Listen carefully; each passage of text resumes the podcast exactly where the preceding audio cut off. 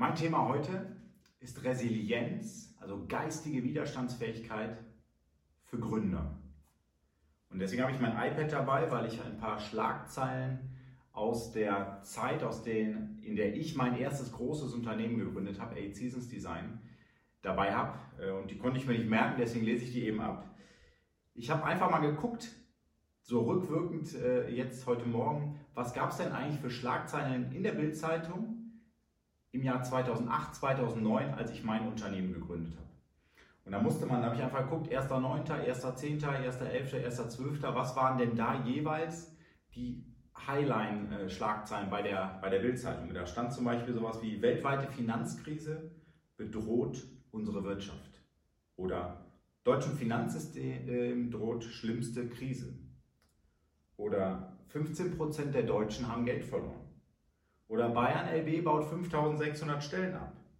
Opel-Konzept reicht nicht. Lässt der Staat den Autobauer hängen. Wenn du das jeden Tag in der Zeitung liest, im Internet siehst, in Social Media siehst, im Fernsehen siehst, im Heute-Journal, in der Tagesschau, überall, mit deinen Freunden, beim Kaffee trinken, sonst wo, wenn du immer nur von Krise, Krise, Krise, Krise, Krise hörst, dann musst du relativ oder sogar sehr starke geistige Widerstandsfähigkeit haben, wenn du in dieser Zeit ein Unternehmen gründest.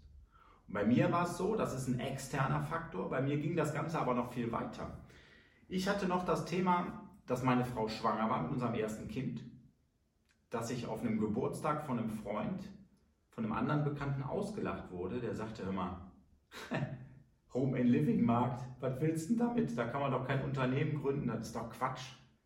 Dann hatte ich mit einem Kollegen von mir gesprochen. Ich hatte gerade in meinem Konzern meinen letzten Arbeitstag und hatte ihm meine Krawatte gegeben und habe gesagt, hör mal, die Krawatte ist jetzt für dich. Ich werde in meinem Leben keine Krawatte mehr anziehen müssen, weil ich bin jetzt Gründer, ich bin ja selbstständig. Und der sagt, das ist doch nicht dein Ernst.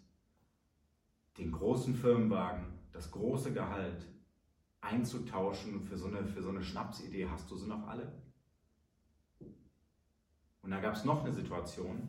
Ich habe mit einem Unternehmer aus dieser Branche gesprochen, mal mein iPad weg, mit einem Unternehmer aus dieser Branche gesprochen, in die ich hinein wollte, der sehr, sehr erfolgreich war in dieser Branche und das über, über einen ganz, ganz langen Zeitraum. Multimillionär, mehrere Häuser in der Schweiz, in Berlin, der hat eine ganze Kirche gebaut und der sagte zu mir, Achim, bleib doch bitte bei deinem Konzern.